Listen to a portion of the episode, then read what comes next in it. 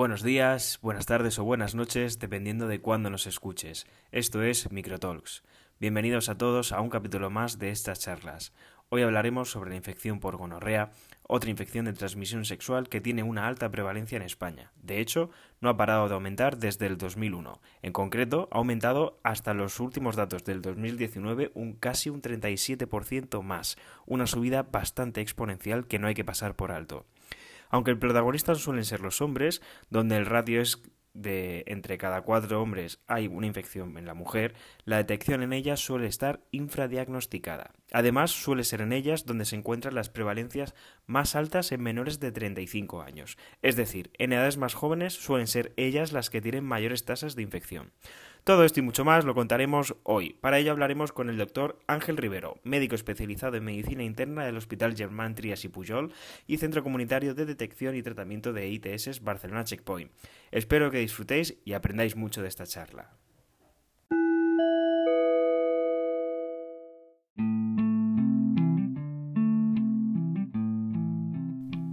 Hola Ángel, muy buenas, ¿cómo estás? Bueno, antes de comenzar me gustaría preguntarte qué proyectos estáis llevando a cabo en la lucha de las ITS y en concreto en la lucha contra la gonorrea. Actualmente nosotros estamos desarrollando varios planes estratégicos en ese sentido para controlar la gonorrea. Uno de ellos sería el screening sucesivo, es decir, que sean personas con síntomas o sin síntomas, ofrecer estos cribados, ¿no? Y eh, poder detectar de manera precoz estas personas que son portadoras no son sintomáticas. Esto es una labor importante, ¿no? Ya que nos permite aquellas personas que pueden estar expuestas y que no conocen que son, no, bueno, tienen síntomas y que son portadores, cortar un poquito esta cadena de transmisión. Otra cosa que estamos haciendo es dar acceso fácil y rápido a aquellas personas que tienen síntomas y eh, sin ningún tipo de barrera a nivel de, asistencia sanitaria, es decir, sin un requisito de tarjeta sanitaria, sin un coste, es decir, facilitar un rápido acceso al tratamiento. ¿Vale? Y como tercera cosa que sí que estamos actuando nosotros, ¿vale? Es a nivel de ensayos clínicos. Estamos trabajando en ensayos clínicos de nuevos antibióticos, ¿no? En este caso, la para eh, nuevas alternativas antibióticas, ¿no? En caso de, personas alérgicas o personas que tienen ah, algún, inconveniente por tomar, tomar, antibióticos tradicionales, ¿no? O que en el futuro puedan aparecer resistencia. Por otro lado, se están viendo ya en un futuro, ¿no? Posibles ensayos de vacunas preventivas y tal, que empezarán este año a desarrollarse. Vale, perfecto. Bueno, ahora te preguntaré sobre vacunas. Antes nada, súper básico. Las personas que nos escuchen, que estén un poco despistadas, ¿qué es la gonorrea? Así rápidamente. Es una bacteria, en este caso se llama Neisseria gonorreae, ¿vale? Es una bacteria que se puede transmitir por vía sexual y que la podemos encontrar en varias localizaciones, como ser la garganta, el recto o la uretra. Normalmente donde da más síntomas suele ser a nivel de uretra y a nivel de recto. En algunas personas mayoría son asintomáticas, excepto en la uretra, que es donde suele ser más sintomática y que la persona lo va a detectar ¿no? en forma de secreción purulenta y ardor al orinar. Vale, has dicho que se transmite de forma sexual. Exactamente como es por sangre fluidos, eh, por contacto. Eso, la, ¿no? la, la gonorrea se transmitiría sobre todo por contacto entre mucosas, es decir, tanto a nivel genital, sexo o a nivel rectal. Vale. Una pregunta, aunque tengamos esta ITS de forma sintomática, ¿crees que, sí, que nos puede ayudar a infectarnos de otras ITS? O sea, siempre que hay una mucosa inflamada es mucho más susceptible de infectarse por otras ITS. En este caso no es una infección de ITS que genere úlceras, que son, ¿no? que son puertas abiertas directas, como sería la sífilis o la clamidia tipo granuloma, y que en estos casos también facilitarían la entrada de infecciones por hepatitis o por VIH. En este caso, no ser una infección ulcerativa, la, la, mucosa está un poco más irritada y sí que eh, hace más susceptible de que aparezcan otras eh, ITS, pero no tanto como las que son las que provocan las úlceras. Vale. Eh, como método de protección tenemos el preservativo, ¿no? No existe... Exacto, en este caso no existen medidas alternativas tipo ni vacunas, ni PrEP, y tampoco antibióticos post-exposición. O sea, sí que si hay una exposición y un contacto conocido a una gonorrea, administraremos antibiótico o será un cribado específico para gonorrea en ese sentido. Pero no existe una prevención más allá del preservativo, que son barreras físicas. Vale. La más eficaz de todas. Em, ¿Y cómo tratáis en, ahí en consulta las infecciones por gonorrea? En la mayoría de los casos, en este caso, se, abordaría con un antibiótico, ¿no? En el caso de persona sintomática, con un antibiótico pinchado, dextriaxona, ¿vale?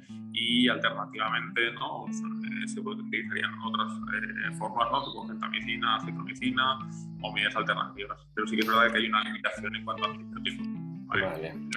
Es, ¿no? Si ha habido un contacto reciente ¿no? con una persona y ha pasado ya el periodo de ventana, lo que hacemos es hacer un screening ¿no? en las tres localizaciones y si la persona da negativo, nos ahorramos el antibiótico y nos ahorramos también problemas de resistencia en un futuro.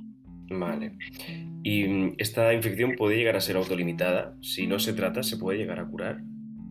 algunas personas, si la cantidad de carga bacteriana es baja, ¿vale? puede ser que haya una eliminación espontánea. Vale.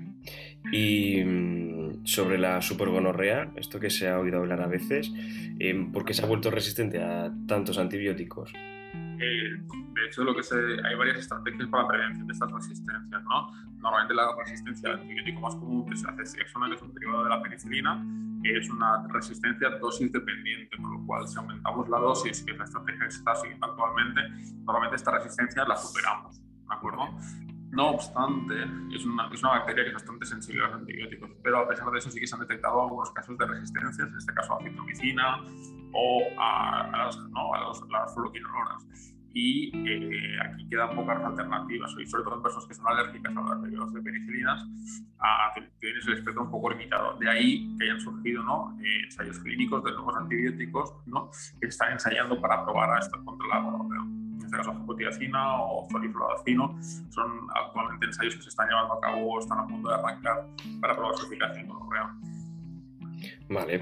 Y sobre un poco las, para ir terminando, las perspectivas de futuro que tendrías, se estaría enfocado en estos ensayos clínicos, pero ¿qué crees que sería mejor? ¿Como una mejora en el diagnóstico o el desarrollo de vacunas que nos pudieran prevenir estas infecciones?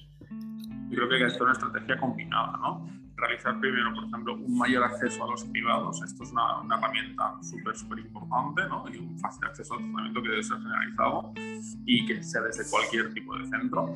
Y por otro lado, sí que es verdad que la industria farmacéutica está desarrollando, y de hecho hay varios estudios que arrancarán en breve, ¿no? de vacunas dirigidas contra la que pasa es que habrá que ver esas vacunas cuánto tiempo de eficacia son, qué coste tienen y cuánto se pueden generalizar. Entonces, estas son un poco las dos estrategias. ¿no? En cuanto a antibióticos, sí, que no hay estrategias antibióticos, pero habrá que ver cuándo realmente son necesarios, porque realmente está súper monorrea, como comentabas antes. ¿no? Eh, sí que estoy algún caso en Ibiza, en Reino Unido, Estados Unidos, pero son casos muy limitados y que no suelen ser los más habituales, por suerte. Vale, aquí no se está dando, ¿no? En España, de momento. En España, al menos nosotros llevamos un tiempo trabajando con esto, no hemos tenido casos de supermonorreas. Vale, y así como un brote y tal, pero realmente eran muy, muy problemas por el caso de exportados a otros países. Vale, genial. Pues nada, Ángel, yo creo que ya está todo. Lo hemos abordado todo súper rápido y yo creo que nos ha quedado una idea más o menos clara de un poco de lo que es la infección, eh, lo que se está investigando y, cómo soléis abordarla. Así que nada, muchísimas gracias por tu tiempo. ¿Vale? Muchas gracias, Cualquier cosa me cuentas Perfecto, muy bien. Que vaya muy bien. Un abrazo. Hasta luego, Ángel. Y hasta luego también a todos vosotros y vosotras por escucharnos una vez más. Muchas gracias. Chao, chao.